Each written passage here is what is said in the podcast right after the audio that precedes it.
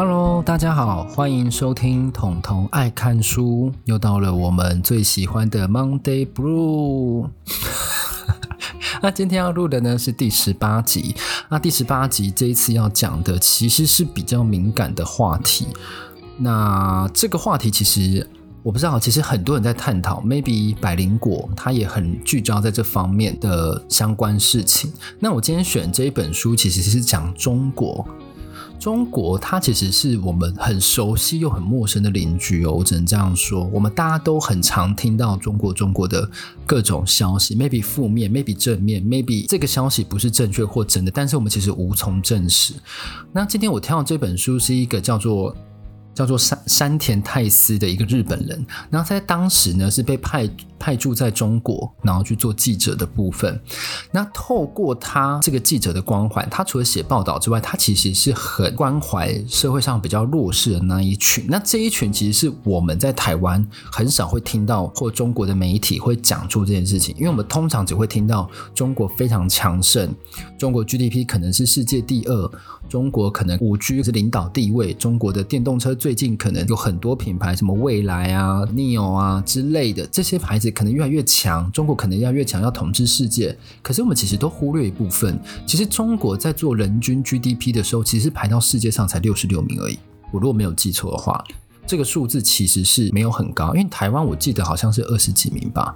我如果没有记错的话，好像蛮前面的。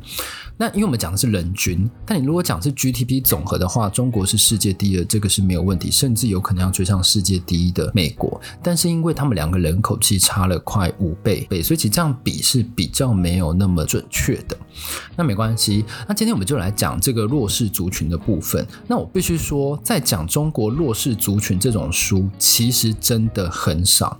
最近我不知道啊，大家如果去。看那个成品的那个店头，有一段时间有一个低端人口，然后中国他在讲中国，然后是在讲北京那个时候他们为了清运低端人口所做的措施，也不是清运啊，就是那个时候为了办啊、应该是办什么吧，我有点忘记，反正就是为了某件事情开始在清除那些低端人口。那这本书呢，我是要讲说这本书我其实还没看，那我未来应该有机会会去借。重点是这本书是外国记者写的，那我现在要讲这本书也是外国记者写的，所以你其实如果透过中国的媒体去写当地比较不好的事情的话，就我来看，其实它会是比较没有那么容易被曝光的。所以那我就找到这一本，那这本其实他写的并不是说特别的批评当地的政府什么，他其实就是写他的详见所闻，写他的采访的那一个人。那这本书其实聚焦在二零零八年到二零一七年。我们都知道，中国其实在经济飞速的时候，就是在二零零八年到二零一七年这段期间。这段期间是中国经历的，比如说二零零八年的北京奥运，二零一一年的上海世博。其实当时我必须要说。各位，我有去上海世博，那个时候是，我好像是参加学校交换学生吧，然后跟中国的南京农业大学去做交换，在当下他们就安排了一个行程，带我去参访，就是免费哦，免费进去。上海世博，我到现在还印象深刻，因为依我是还大学生的时候，我真的觉得中国很强大，我觉得中国美轮美奂。但其实随着你的年纪增长，会慢慢的判断一些事情。任何的国家，我们不要说中国好了，任何的美国、是台湾或是日本，他们一定都会有一群没有被报道，或者是他们没有声量去发声自己的声音的人。那这本书就在讲这些人，然后他觉得说这些人大概有三亿，然后他是透过 gd 去运算的。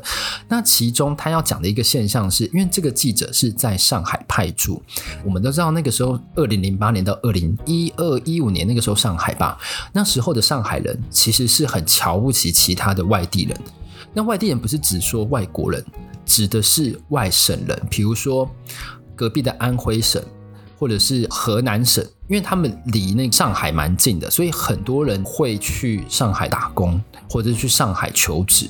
那我们必须说，上海的 GDP。跟比如说安徽省的 GDP，他们的 GDP 是差三倍之多，同一个国家内省之间的差距是差了三倍之多，所以你就知道说为什么会那么多安徽人要去上海工作。我有问一个在中国留学过的朋友，他就说其实当地最大的外省帮就是安徽省，因为很多人都去那边找工作。那这边要探讨一个现象是，很多父母会去上海工作，但是呢，他们其实是没有余力把自己小孩带过去的，所以会造成一个现象，就是小孩留在家乡给他们的父母养，所以这个小孩会变成叫做留守儿童。然后父母在上海赚到薪水，几乎大部分全部都会回去给家里。这个目的是什么？为了让小孩上学。然后让一家人可以吃得温饱这样子。然后我其中对于一个故事很有兴趣，就是有一对父母，他们就是照这个模式走。然后呢，他们真的到上海打工，住的都是废弃楼。我们都知道说，中国其实他们很常在都更。我呃，我不知道他们是不是很常在都更啊？但是他们就是在都更到真的更的那一段期间，这个楼叫做废弃楼。所以这段期间。的那个房屋所有人，他其实是还可以租的，他大概有半个月租期可以租给那些没有家的人，所以就是透过这样子，这对父母叫哎，他是郑凯吧？郑凯，郑凯他老婆到处住在废弃屋，然后呢，郑凯就去收废弃物为生的人，然后母亲好像当帮佣。但是呢，他们其实这样的收入来讲，其实是比一般的上海大学刚毕业生薪水还要多。但是他们为什么要住在废弃楼呢？因为他们想把所有的钱都给家里，好，他们就让自己的儿子有办法去上学。到了一定的时间之后，好像二零一二吧，上海的废弃物的回收价格暴跌三倍，所以呢，他就开始找废弃电器做回收。等到废弃电器又暴跌的时候，他就真的没工作可以做。这个时候，他有一个女儿是在湖北省做那个发廊的工作，然后他女儿跟他讲说，那边的房租比较便宜，生活费比较便宜，可以去那边试试看，因为那边听说也很繁荣。他们就过去了。结果呢，过去没多久之后又回来上海了，而且呢，回来上海呢，跟记者讲说。啊，那边的工作虽然他们的生活水平比较没那么贵，但是呢，其实他们还是很辛苦，他们赚的钱其实不够生意什么之类的。然后呢，记者还有问到一件事情，其实呢，这个郑凯夫妇他们是有投资他们女儿那一间发廊十万块，所以他们是股东诶，他们有十万块诶，就是他们有十万块，但是在上海是在流落街头。就当然，你可以想象这有多不合理。为了自己的小孩，他们付出了到什么样的地步？你有办法为了自己的小孩，比如说你在美国流落街头，然后把钱寄回台湾，然后让他们工作吗？啊，让他们继续上学吗？Maybe 你可以，但我自己觉得是我没有办法做这件事，因为，嗯。这样实在是太辛苦了，我没有办法忍受，就是为了供养谁流落街头，而且直到最后他流落街头，还在想办法怎么样才可以赚钱，但是他们也没有想要回老家工作，因为老家的 GDP 就是少于上海三倍，就是不管多久都是这样子，所以我觉得说这个其实就是社会的最底层。然后呢，那个作者他其实是有住在上海的公寓里面。那个时期的上海，二零一零年初期吧，上海人是非常鄙视其他的外省人，甚至是连外国人都很鄙夷。你只要不是上海人，他们都会觉得很不自在。所以那时候日本其实住在这个上海公寓的时候，三番两头就一直被客诉，就说：“你怎么那么吵？怎么什么之类的啊？你的你的东西怎么？比如说啊，有一次郑恺去当那个记者。”收垃圾的时候，那个垃圾不小心回到他们的墙的边边，结果呢，那个上海人就突然跑出来就说：“你看，你的东西就是回到那个上海边边，你有看到这么无聊吗？居然有人随时随地都在看你有没有做错事情，好让他可以发泄。所以这个时候其实就是他们会自成一个帮派，这其实是记者上面说说的啦，所以。啊，我也不是，就是我可能没有实际在那状况，但是其实你透过他书写的生动性，你就可以了解说，当时可能是 maybe 这样的状况。时间又来到二零一六年，那我刚刚有讲过都跟这个部分。其实呢，在二零一六年的时候，中国还有一个政策，在上海，它会强拆很多违建的政策。那这政策其实不是影响，比如说中产阶级什么的，并不是，它其实是影响到底下更下层阶级。为什么？因为我们刚刚有讲过，很多的人都是住在要废弃和都跟前的这段期间。那为什么要都更？因为基本上有些是围楼，有些是太老了。但是他们有很多人都会钻漏洞去住在那种围楼，但是他们如果遇到这个强拆违建，他们就没有地方住了。而且上海那个时候，他们的租金是比他们刚来的时候还要再涨了一倍多，所以根本也没办法负担这样子的房租。然后我刚刚不是有说郑凯夫妇他们流落街头嘛？就是因为这个原因，就是因为二零一六年中国上海他们开始做了违建拆除，所以让他们没有地方住。但是呢，他们为了让儿子可以安心上学，还是继续在当地找工作做。那有一点就是为什么会这样子？还有一个部分就是二零一七年，其实中国的经济开始在硬着陆。我不知道大家有没有研究中国经济？其实中国很有一段时间经济是靠着房地产去撑起来的。那房地产其实我们大家都知道，说中国很多鬼城嘛，鬼楼像呼和浩特之类的，他们建的可能三万户，入住的可能就一百户之类的，很多这种鬼城为了盖而盖，而不是为了人类居住而盖的。所以呢，当开始发现没有那么多人居住的时候，其实他们的 GDP 就开始慢慢的在着陆。这个呢，其实除了影响一般的中产阶级之外，其实更影响的是广大的下层阶级。因为很多广大下层阶级，像比如说安徽到上海，他们就去做帮佣的，他们就会发现，本来以前一个礼拜可能有十件，现在可能只剩两件，所以他们其实生活还是受到严重的影响。这个其实又探讨到说贫富差距的问题啊，为何一个经济着陆却不会影响到上阶层人，但是会影响到下阶层的人？这其实这不管是在哪个国家，都是必须要被探讨的事情。那对于我今天讲的议题，我自己觉得有一些。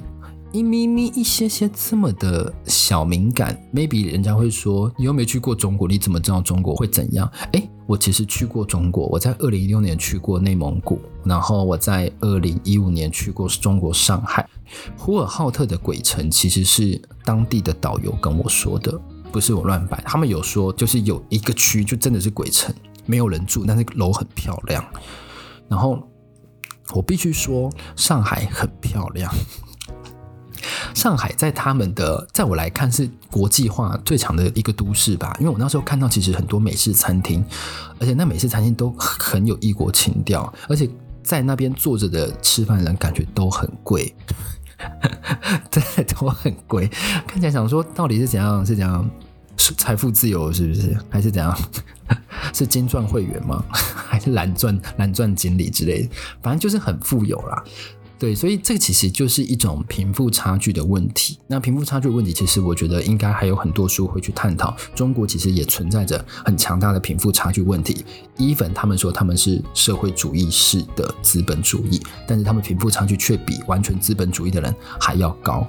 所以这其实是蛮蛮特别的一件一个现象。那我相信，就是透过更多中国的书出版之后，我们就可以更多了解。但是最近应该比较难，因为你知道他们又开始收紧一些言论喽，很多独立小媒体都不小心关掉了。但没关系啊，总有一天呐，我觉得总有一天大家会更了解我们邻近的国家，它到底正在发生什么事情。因为在这个现今网网络上很发达的国家，你不可能隐瞒太久，除非。他做的跟一九八四一样滴水不漏。大家如果有想要听一九八四，可以回放到我之前有的集数有讲过。好，那今天呢又讲到这里，默默的也讲讲了这么久。那这本书我其实很推荐大家去看哦，虽然是二零一六、二一五的那个时候的资料，但是我觉得它有一定的参考性，因为它其实是离我们蛮近。你现在最近要去找中国他们比较属于属于弱势团体去发声的书。真的很难，你可以去找找看，你找到再跟我说，那我再讲，就这样，你可以留言跟我说了。对，那今天的节目就到这里哦，欢迎谢谢大家收听我的节目，真的要再拜托大家订阅我的频道，就是不管你用哪个平台，然后呢，你也要啊，你真的要追踪我的 IG，我真的是很努力在经营 IG，我的 IG 页面滑起来超美的，你你在搜寻。通通 reads，T O N T O N R E A D S。好，那就这样喽。就希望你可以分享你给你所有的朋友，然后可以转发我的限时动态。那就这样喽，大家拜拜，下次见。